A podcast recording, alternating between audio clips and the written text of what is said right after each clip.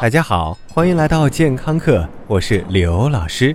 今天刘老师的话题要跳开我们奇葩的人体，放眼大自然。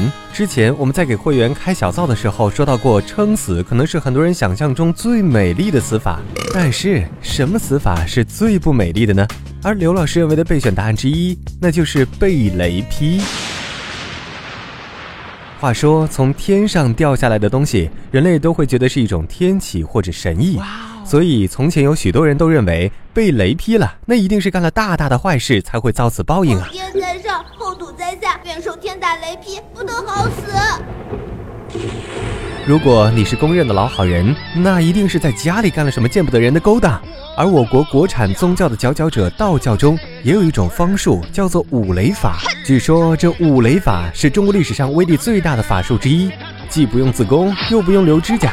但是对于修炼者的要求非常之高，如果你打算自学，就有可能被雷劈，而且还不是一种雷，有天雷、地雷、云雷、水雷、妖雷轮流劈你。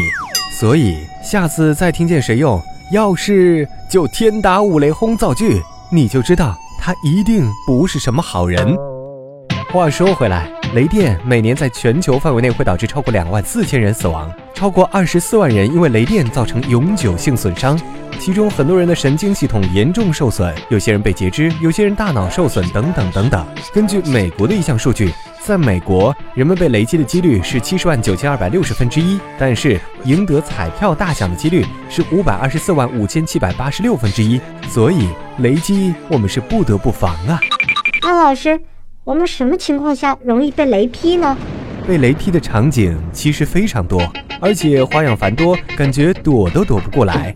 其中最加量不加价的，那就是直接劈了。如果你在雷暴天气恰巧经过一片旷野，如果你长得好似正常人类，也就是脑袋是你的最高点，那么恭喜你，你无私的为急需释放的雷电开辟了一条八车道的大道。一旦被击中，强大的电流接到人体到达地面，电流会让大脑和心脏直接报废，呼吸系统麻痹，同时人体也会进入烧烤状态，机械效应还会撕裂人体肌肉。这个时候人多也绝对不是力量大，雷电绝对是来。来一个劈一个，来一对劈一双。比如二零零四年发生在浙江的雷击事件中，就劈死了十五人，还有十五人受伤。也许你会认为，为啥这些人没事儿，暴雨天气总在外头溜达？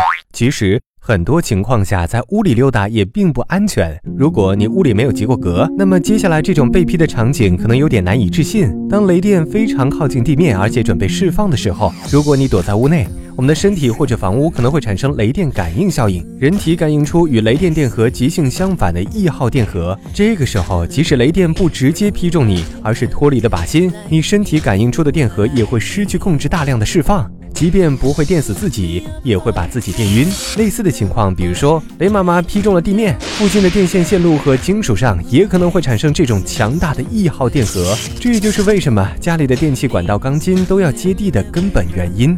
看来被雷劈，除了意外，还有意想不到。但是为什么还有很多人在雷击中幸存下来了呢？我们先不讨论幸存之后的悲惨生活，有些人在遭遇雷击的一瞬间，只有单脚着地，可能直接就避免了电流穿过心脏，而保护了主要器官；还有些人更加幸运的，由于形成了闪落现象而得以幸存。有些人因为浑身湿透，降低了自身电阻，让通过体内的电流大大减小；还有人可能扛着锄头或者铁锹。虽然这可能是他被劈的根本原因，但是铁锹让受雷击点转移到别处，而不是脑袋上，而不被一击致命。如果这个时候你能借到一套中世纪的欧洲骑士的厚重装甲，并且赶紧穿上，那么你也可能不被烧熟，因为厚重的全包围盔甲形成了类似法拉第笼或者屏蔽服的效应，让你涉险过关。说到这里。刘老师也略有担心，有同学准备自己焊一副盔甲，好好试一试。但是如果你物理并不好，或者曾经很好，咱们还是想想就行了。也千万不要学习富兰克林放风筝勾引闪电的做法，因为无数实验证明这个故事绝对是编造的。因为如果真的是这样，富兰克林和他的宝贝儿子早就被瞬间烤到全熟。其实他自己也从来没有承认过自己做过这个三百多年前就看起来颇为愚蠢的实验。如果你想知道什么姿势能在雷击中侥幸逃生，请关注稍后在微信平台发布的“剁雷功”。当然，最好的办法那就是别瞎出去溜达。感谢收听，回见。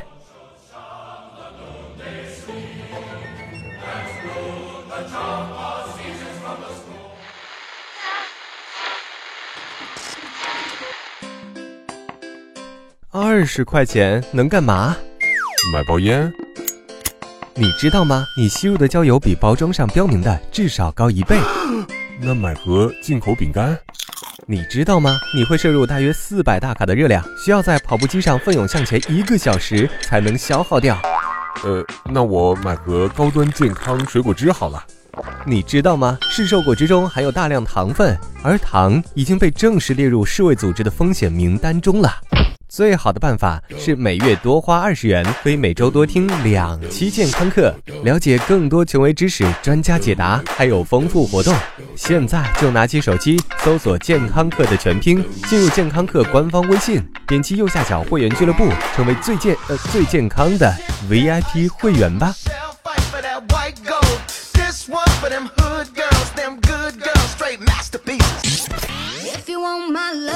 刘老师又回来了。除了化作你家 WiFi 流量之外，刘老师还可以存在于以下地点：微信平台搜索“健康课”的全拼，官方讨论群九四四零八零七八，以及百度贴吧。回见喽。